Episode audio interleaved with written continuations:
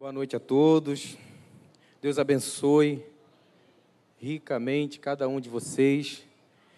Eu temo e tremo por estar na presença de Deus, estar na presença de vocês, pessoas tão especiais para o Senhor, cada um de vocês, né, que o Senhor trouxe a esse mundo com um propósito e aqui estamos. Nós glorificamos a Deus, glorifico a Deus mais uma vez pela vida do pastor Tiago pela vida de todos os pastores da nossa igreja, que são pessoas idôneas. É, desde o primeiro momento que eu coloquei o pé aqui nessa igreja, eu senti algo diferenciado. Não é porque eu estou aqui agora que eu estou falando, mas senti na, na no triênio do pastor Rômulo. O pastor Rômulo foi uma benção, tem sido uma benção na nossa vida, minha e da minha esposa. E todos os pastores que aqui passam são homens é, verdadeiramente usados por Deus. E eu estou muito grato a Deus por ter nos trazido a essa casa. Estou na Maranata 6, mas já sou convertido a 18, tá? Para a glória do Senhor. Irmãos, sem mais delongas, eu tenho pouco tempo. É, eu pensei numa mensagem, mas eu sinto que nesse tempo o Senhor tem trazido, o Espírito Santo tem ministrado algo é, repetidas vezes não só no nosso meio Maranata, mas eu tenho visto assim no cenário, no cenário cristão, evangélico, uma mensagem específica que o Espírito Santo está trabalhando no momento. E já tem uns três meses que eu estou fazendo uma leitura, uma leitura sistemática da Bíblia, né?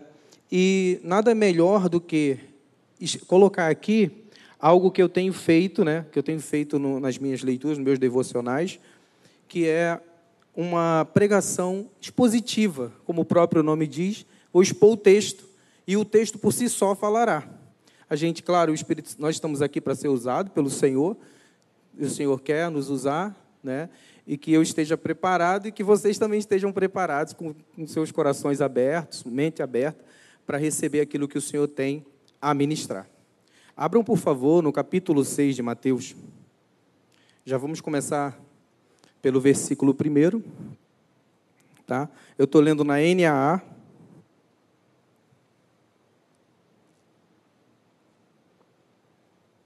Vamos ler bastante versículo, mas creio que vai falar fortemente aos nossos corações. Tá bom? Estamos todos? Vamos ler? Amém. Capítulo 6, versículo 1. Diz assim a palavra do Senhor: Evitem praticar as suas boas obras de justiça diante dos outros para serem vistos por eles. Porque sendo assim, vocês já não terão nenhuma recompensa junto ao Pai de vocês que está nos céus. Quando, pois, você der esmola, não fique tocando trombeta nas sinagogas e nas ruas, como fazem os hipócritas, para serem vistos, para se, perdão, para serem elogiados por, pelos outros. Em verdade, lhes digo que eles já receberam sua recompensa. Mas, ao dar esmola, que a sua mão esquerda ignore o que faz a mão direita, para que a sua esmola fique em secreto, e o seu pai, que vê em secreto, lhe dará a recompensa. Vou fazer uma oração, irmão. Pai, no nome de Jesus, aqui está a tua palavra, Senhor, e é a tua palavra. Meu Deus, no nome santo e poderoso de Jesus Cristo eu te peço que eu não venha, primeiramente, que eu não venha atrapalhar o teu agir e também quero te pedir, Senhor, que o Senhor prepare cada coração aqui, a começar pelo meu, para que recebamos aquilo que o Senhor tem a ministrar aos nossos corações essa noite. Eu assim oro e já te agradeço em nome de Jesus. Irmãos, conforme eu falei, é, eu tenho lido é, vez após vez essa, esses textos das bem-aventuranças, né, todo santo dia eu tenho procurado meditar nessas palavras, e hoje me deu senti no coração de, de ministrar sobre isso. E nada que está na Bíblia, a gente tem aprendido isso no IBM, nada que na Bíblia está solto. Você vai do Gênesis ao Apocalipse, você vai ver Deus sempre ligando uma coisa a outra. O que você leu no Gênesis vai estar lá no Apocalipse e vice-versa. Nos livros dos profetas menores e maiores, Deus está tratando sempre da mesma coisa. E o que, que eu percebo aqui, né, que eu sempre eu tenho percebido ultimamente, é que nós, para que entendamos o Evangelho claramente, a gente precisa entender o que aconteceu conosco. O que aconteceu conosco no Éden. A queda teve uma, uma ruptura muito terrível, só que a gente não percebe isso. E muitos de nós somos vaidosos de acharmos que, que somos bons, muitos de nós. A gente pensa, ah, eu sou crente, eu leio a Bíblia, eu oro e tal, isso, aquilo, outro. Mas o que o Senhor tem ministrado repetidas vezes ao nosso coração é que muitos de nós somos muito religiosos. Nós somos muito religiosos. E isso é um problema. É um problema aqui no nosso país. O Brasil é, é conhecido como um país cristão, né, evangelizado, não tem dificuldade de se pregar o evangelho aqui no Brasil, nós não temos perseguição, mas isso é ruim. É bom, mas é ruim. Por quê? Porque todo mundo acha que sabe tudo. Não é? Eu estou lendo aqui, mas quem é que está falando aqui? Você vai lá no capítulo 5, é Jesus. Jesus, vendo a multidão, assenta-se e começa a ensinar. Então tem uma necessidade do ensino. E ele começa a falar, ensinar as bem-aventuranças. E aí ele vai, é do capítulo 5 ao capítulo 7, Jesus trata de assuntos que precisa ser tratado. Verdadeiramente, repetidas vezes, precisa ser tratado.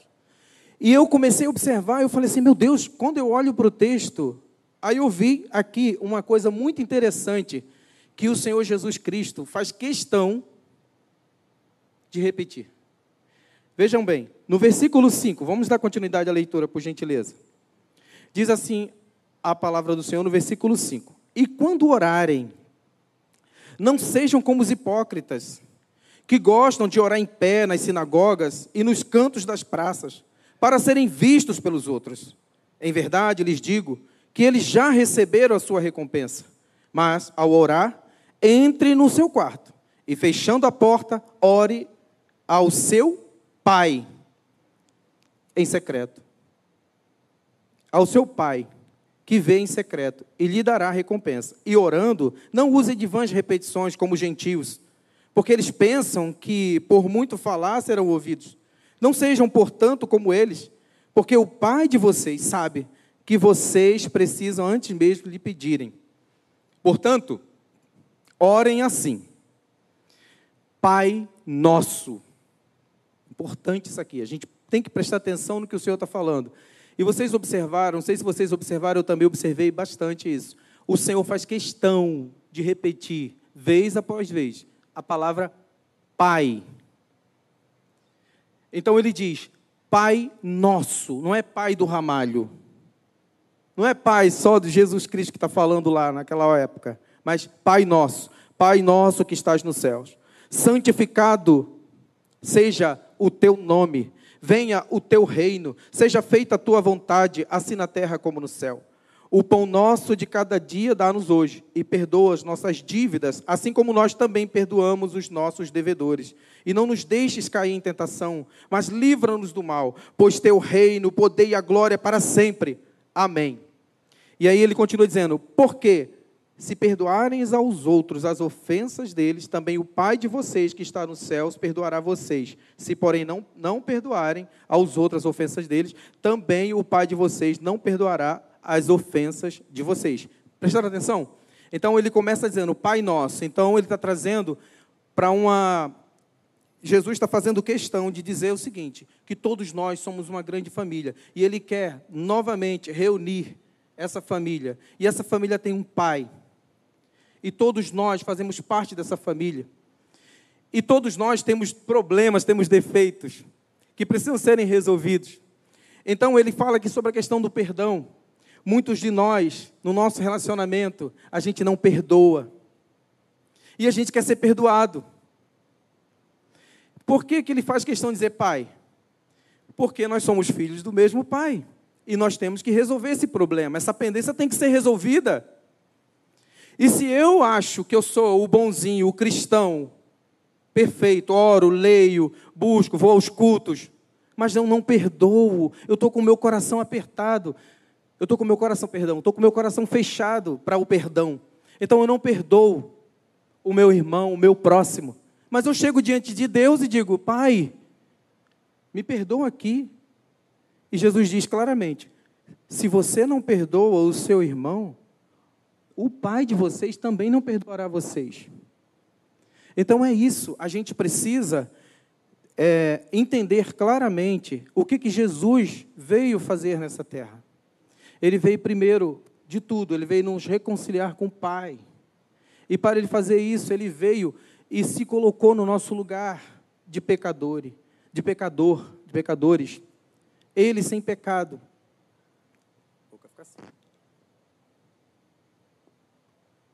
Se fez pecado em nosso lugar. Pagou o preço. E nós recebemos isso pela graça, pela misericórdia, pela bondade de Deus. Mas a gente às vezes pensa que isso é só para nós. Somos orgulhosos. Não podemos agir dessa maneira. Então o Senhor está falando o tempo todo, o Senhor Jesus Cristo, falando que nós somos uma grande família, família celestial. E nós temos que ter isso em nosso coração, em nossa mente, que nós somos filhos de um mesmo Pai e que nós temos que manifestar o amor de Deus nesta terra. Nós temos que ser vistos verdadeiramente como filhos e filhos de Deus. E amarmos uns aos outros e perdoarmos uns aos outros, para que o nosso Pai nos perdoe também. E aí você vai ter tudo isso como um bojo, né? Essas bênçãos que vêm, né? É, ele faz com que o Senhor venha, o reino de Deus venha e seja manifesto nessa terra através da nossa vida, através de nós, os crentes no Senhor. E nós temos que manifestar isso de várias maneiras. Ele não vai deixar faltar o pão, ele vai perdoar as nossas dívidas, são muitas, e nós também devemos perdoar os nossos devedores, né? E com isso a gente também não vai cair na tentação do mal, porque Ele tem todo o poder, todo o reino e toda a glória é manifestada através dele e Ele vai nos guardar, assim como diz no Salmo 91. Se nós tivermos a sombra do Onipotente, tivermos a sombra do Ele, nós descansaremos debaixo da sombra do Onipotente da poderosa mão de Deus. Né? Então, dando continuidade aqui, irmãos, isso aqui é uma primeira, é um, vamos dizer assim, vamos separar em dois blocos, né? Do primeiro momento, a gente entende aqui que Deus é o Pai, Jesus faz questão de dizer que Ele é o nosso Pai e que nós somos uma grande família, e Ele quer trazer exatamente essa consciência para nós, tá? De que nós somos todos filhos dele e que nós temos que viver irmanados, amando-nos uns aos outros, como ele nos amou, conforme ele mesmo diz: Um novo mandamento vos dou, que vos ameis uns aos outros, como eu vos amei. Então, esse é um primeiro momento. Né? E agora, eu queria também falar um pouco, agora a gente já pula, queridos, sobre. Já pula agora para um, um outro momento, mas que vai falar basicamente da mesma coisa, que é no versículo 24. Leiamos. Disse o Senhor Jesus: Ninguém pode servir a dois senhores, porque ou há de odiar a um e amar o outro, ou irá se dedicar a um ou desprezar o outro. Vocês não podem servir a Deus e às riquezas. Em outra tradução, mamon. Mamon é, é considerado também como um Deus para muitas pessoas. E a gente sabe que tem muita gente que trata o dinheiro, a riqueza, como um Deus e vira escravo e trabalha a vida toda só por dinheiro, dinheiro, dinheiro, e daqui a pouco vai embora e só serviu ao dinheiro, a ganância, a riqueza. Aí Jesus continua dizendo no 25: Por isso digo a vocês: não se preocupem com a sua vida, quanto ao que irão comer ou beber, nem com o corpo, quanto ao que irão vestir. Não é a vida mais do que o alimento? E não é o corpo mais do que as roupas? Observe as aves dos céus que não semeiam, não colhem, nem ajuntam celeiros. No entanto, o Pai de vocês, que está nos céus, olha de novo aí a ênfase aí, Pai de vocês que está nos céus, as sustenta. Será que vocês não valem muito mais do que as aves? Quem de vocês, por mais que se preocupe, pode acrescentar um côvado ao curso da sua vida? E por que se preocupa com o que vão vestir, com que vão vestir? Observem como crescem os lírios dos campos. Eles não trabalham nem fiam. Eu, porém, afirmo a vocês que nem Salomão, em toda a sua glória, se vestiu como qualquer deles. Ora, se Deus veste assim a erva do campo que hoje existe, amanhã era lançada no forno, não fará muito mais por vocês, homens de pequena fé. Portanto, não se preocupem dizendo: que comeremos? Com que nos vestiremos? Porque os gentios é que procuram todas estas coisas. O Pai de vocês que está nos céus sabe que vocês precisam de todas elas. Mas busquem, em primeiro lugar, o reino de Deus e a sua justiça, e todas estas coisas lhe serão acrescentadas. Portanto, não se preocupem com o dia de amanhã, pois o amanhã trará os seus cuidados. Basta o dia o seu próprio mal. Então, olha que tremendo, irmãos e irmãs. Jesus Cristo termina esse capítulo aqui, o capítulo 6, fazendo algo extraordinário. Que nós, o tempo todo, nós estamos sempre nos preocupando. E nós, eu comecei falando aqui que nós somos muito religiosos. Não se assuste com o que eu vou falar. Nós não temos fé suficiente. Porque ele mesmo disse, foi ele que disse, não eu, está escrito. Se você tiver fé do tamanho de um grão de mostarda, direis a esse monte: transporta-te daqui, sem duvidar, e assim será feito convosco. Então, o nosso problema é que nós não temos fé suficiente. E de novo eu trago a palavra religiosidade. Nós somos religiosos. Eu já ouvi muitos, a gente acompanha por conta do diaconato, pela graça de Deus, a gente acompanha muitas pessoas, e muitas pessoas têm problemas de saúde, saúde física, saúde mental, emocional. E uma pessoa dessa, que é aqui da nossa igreja, chegou assim: irmão, eu acredito que Jesus cura, eu acredito, mas a, mas a cabeça, ué, ele limita Jesus? Essa doença da alma, ué, Jesus não pode curar um doente, um lunático, um depressivo, um esquizofrênico? Existe alguma coisa impossível, difícil para o nosso Deus? Não existe. E aí eu falei, irmão, você não pode falar isso. Tem que ter fé. Mas eu tenho fé, eu sou crente desde os 14 anos de idade, tá? Você é crente desde os 14 anos. Quantos anos você tem, meu irmão? 65. E você acha que Jesus não pode curar a tua doença emocional? Jesus pode, irmão. Então, o nosso problema é que, de fato, nós vemos culto após culto com muita religiosidade. Nós somos muito religiosos. Mas na hora do embate, na hora de colocar de fato a fé em prática, nós temos essa dificuldade. E ficamos sim preocupados. O que havemos de comer? Como vai ser amanhã? E aquela conta? Meu Deus, como vai ser? E ele está dizendo claramente: o Pai de vocês que está nos céus sabe que você precisa. Jesus está dizendo claramente aqui: creia que Ele é Pai. E ele mesmo diz em uma outra passagem, ele fala assim: vocês que são maus, sabeis dar coisas boas aos vossos filhos. A gente conversa muito sobre isso né, com o nosso filho. Nosso filho precisa de uma coisa, o cara não está nem merecendo. Mas a gente chega lá e dá. Isso é graça. Isso é uma coisa que nós temos no nosso coração. Agora, imagina Deus, que é perfeito.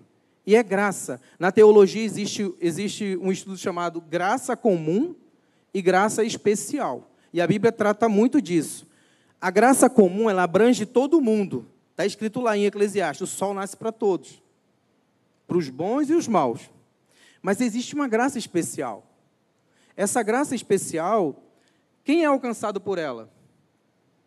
Eu, você, todos nós que vivemos. Claro, se você vive para agradar o, o, seu Deus, o nosso Deus, né?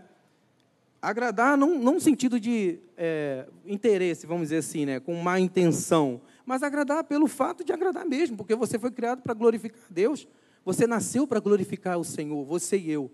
Então, claro que Deus vai olhar para você. Há de ser, disse o Senhor, não Ramalho, que antes mesmo que você pedir, eu disse: Eis-me aqui, meu filho. Está escrito. Não sou eu que estou falando. É a palavra que diz. O nosso problema é que, de fato, de novo, fique com essa palavra e faça essa pergunta a você: será que eu não sou em extremo religioso? Será que eu não sou religioso? Eu falo, pô, eu posso fazer essa pergunta, eu não gosto da resposta, não. Entende? Então, meus irmãos, nós devemos trazer a nossa vida, nós, te, é, nós não podemos viver como vivem os gentios, conforme ele diz aqui. Os gentios é que se preocupam. O que é um gentio? Nessa, nesse contexto aqui, são pessoas que não creem em Deus, são pessoas que não têm Deus, que creem no seu braço, que creem no seu trabalho, na sua, na sua experiência. Ah, eu vou fazer, ah, Deus ajuda, Deus, que Deus que nada. Tem gente que nem acredita em Deus. Igual a gente ouviu hoje, eu sou ateu, graças a Deus. Como assim o cara é ateu diz graças a Deus? Mas enfim, então nós temos um Pai. Deus, Jesus, Deus em Jesus Cristo nos reconciliou com Ele mesmo, está escrito em Efésios capítulo 1. Então Ele nos reconciliou para sermos uma família, a família da fé. Nós temos sim que sermos separados, sim, nessa terra. A palavra diz que santidade do original é agiasmos, é tirados para fora. Nós fomos tirados para fora de um contexto de pecado, de iniquidade, de mentira, de pecado, e fomos separados.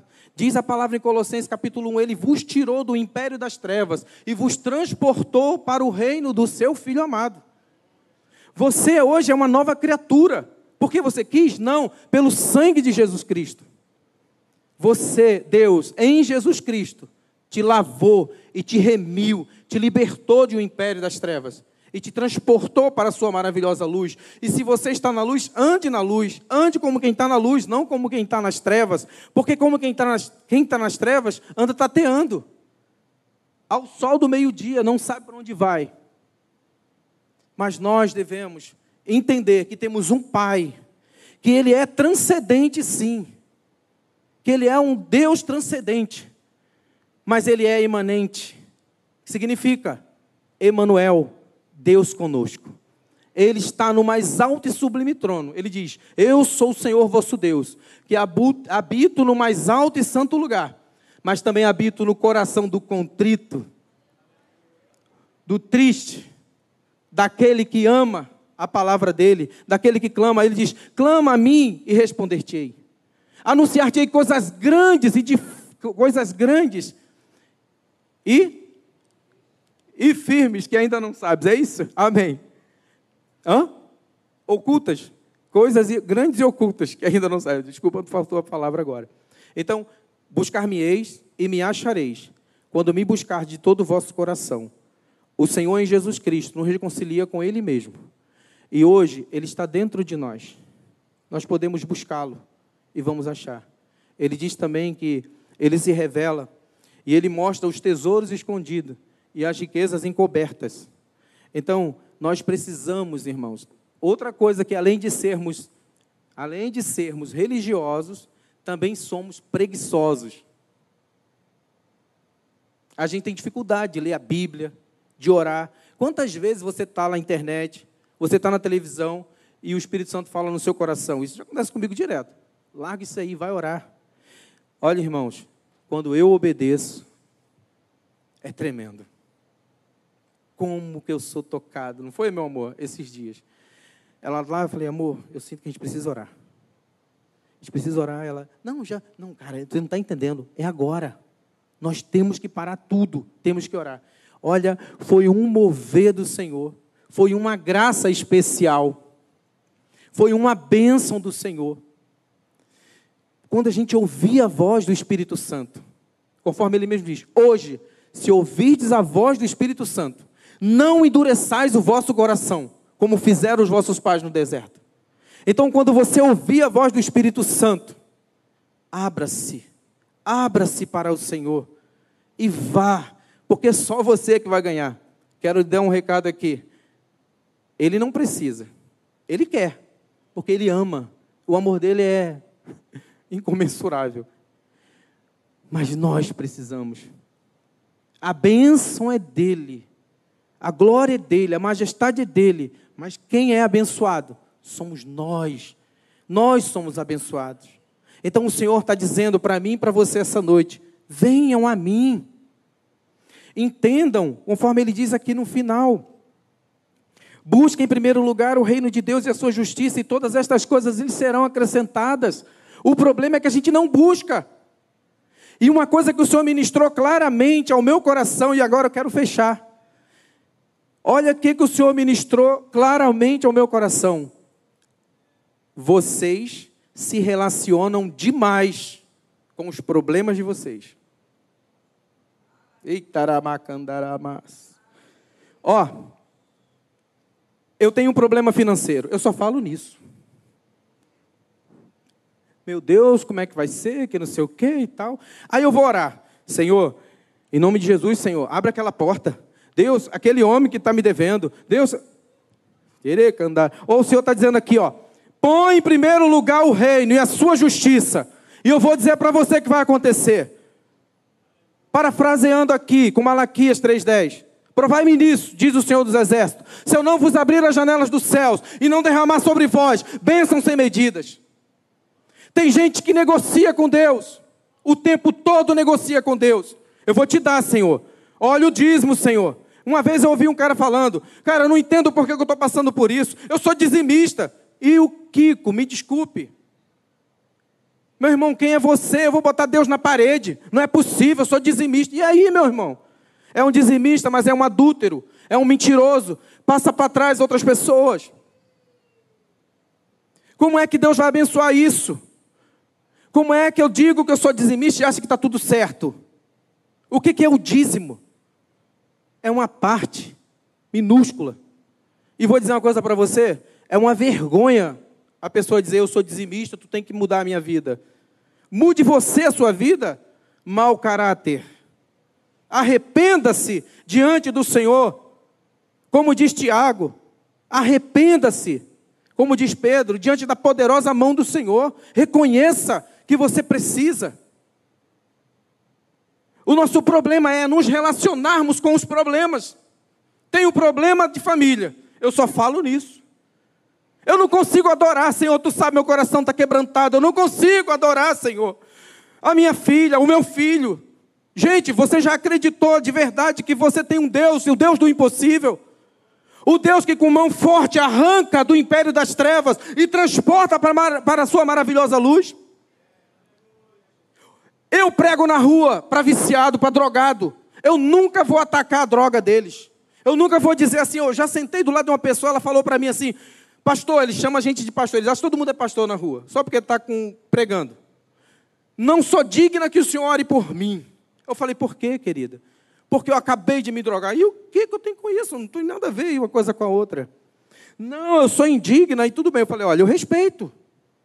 Respeito se eu não quero a sua oração. Mas eu quero dizer para você eu estou trazendo aqui uma dose mais forte que se chama Jesus Cristo, Filho do Deus vivo. E que não tem pedra de crack, não tem cocaína, não tem bebida, não tem sexo, que possa resistir a esse Senhor, que é o Senhor dos Senhores, o Rei de Reis, o soberano de Israel, o Deus Todo-Poderoso. É esse Deus que a gente leva. Eu não levo, eu não, eu não costumo criticar, julgar quem está se drogando, quem está bebendo. Antes, quando eu era imaturo, eu fazia isso. Porque a gente vai no problema. Hoje a gente não vai no problema, na situação exposta ali. A gente vai na raiz. Entende? Quem é que pode arrancar? Conforme eu falei para um outro lá que estava com uma guia de um, de um demônio lá. Quando eu coloquei a mão nele, ele balançou. Eu parei de orar porque eu não queria brigar com aquele demônio ali naquele momento. Ele falou: Tu sabia, né, que eu ia manifestar, né? Eu falei: Claro que eu sabia. Falei assim: Meu propósito não é esse. Você crê no Senhor Jesus Cristo? Ele é maior do que ele aí.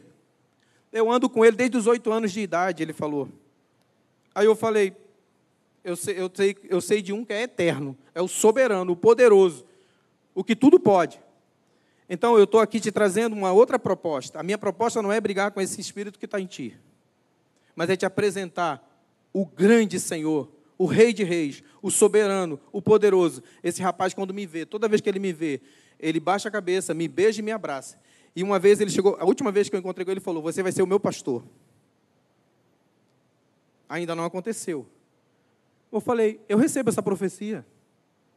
Porque se eu fosse o pastor dele, ele vai ser um crente. Hoje ele não é.